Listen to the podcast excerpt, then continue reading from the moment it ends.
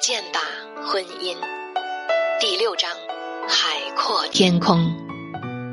谁都向往海阔天空的生活，那我们能不能穿越离婚的阴霾，走向那片海阔天空呢？可以的，你随时可以走向海阔天空。只要你抛开那些过往云烟，那些烦恼，那些曾经的争端、不满、委屈。只要你心有阳光，你将始终拥有这一片海阔天空。天空是那么的自由，任你飞翔；大海是那么辽阔，任你遨游。心，最重要的是它的状态。心自由了，那么离婚对于你来说，是一种解脱，是一种自由。我们真的要离开婚姻吗？我们是否已离开婚姻了呢？那就看在你心里还有没有挂碍。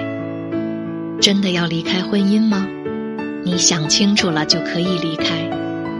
那想清楚什么呢？想清楚，离开是一种解脱，离开是对他好，也是对你好，同时也是对孩子好。你想清楚了，财产不再是一种挂碍。对于财产，你已不是那么看重。有时候人没有看清楚，特别是对于现代人，很多是挂碍在了财产上，觉得必须要一份财产才是对以后生活的一种保证。其实，当你真正的想要离开，想要和婚姻说再见的时候，你是无需考虑那么多的。从现实层面上来讲，没有财产的你。有可能像是无法生活，没有财产的你会紧张，会觉得没有支持，或者没了依靠。其实，这都是一种恐惧心理，是一种不敢迎接未来新生活的一种畏惧。当你明白了财产是可以由自己来创造的道理，你便放下了对财产的抓取，随便怎么分配。你能否有这样的心态呢？当你真正想要挣脱捆绑的时候，你还会在乎拥有多少财产吗？你要的是那份更新鲜的空气，更广阔的空间。所以，这是一份礼物，也是一份考验。考验你是否真的想要自由，是否真的能够无所挂碍，真的升起对海阔天空的向往。许多人在财产分配面前举步维艰。也就将这婚姻无限期的拖延，很多人都脱离不开对钱财的挂碍，再加上对孩子的不舍，于是，在婚姻内徘徊，始终不能走出婚姻之门。当你能够真正迈出婚姻的禁锢，当你真正迈入了广阔的天地时，你才会发现自己已脱胎换骨，在真正的成长。但是前提条件是。你是带着爱离开了婚姻的，而不是带着愤恨、带着怨仇走开的，所以这两者有着根本的不同。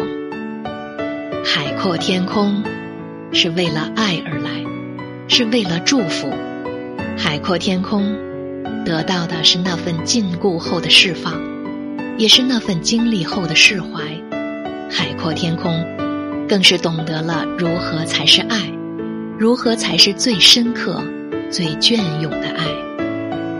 海阔天空，是为了爱而来；脱胎换骨，是在你经历了婚姻中的种种波折后，仍然还能够带着爱，如竹节一般，蹭蹭蹭的向上生长，以便能够释放更大的爱。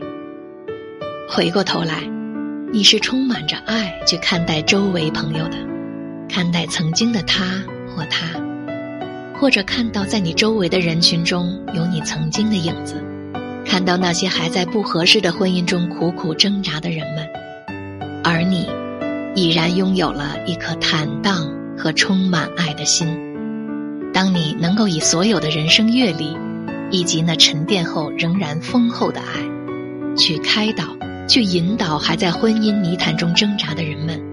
当你能够破开那厚厚的茧，去闪现那自由的光亮时，你才从这婚姻的经历中真正品味到了价值，才会在这岁月沉淀中发现美，才会真正的感受到，原来这一切的经历都是值得的。人间值得，不仅仅在于你如金蝉一般从鞘中脱离出来，变成能够呼吸自由空气的生命，在于你能回过头去拉一把还在泥沼中痛苦挣扎的朋友。在于你能够以生活的经验去无私的帮助他人，所以，这才是人生的真正价值，也是再见吧婚姻中最精彩和最闪亮的成分。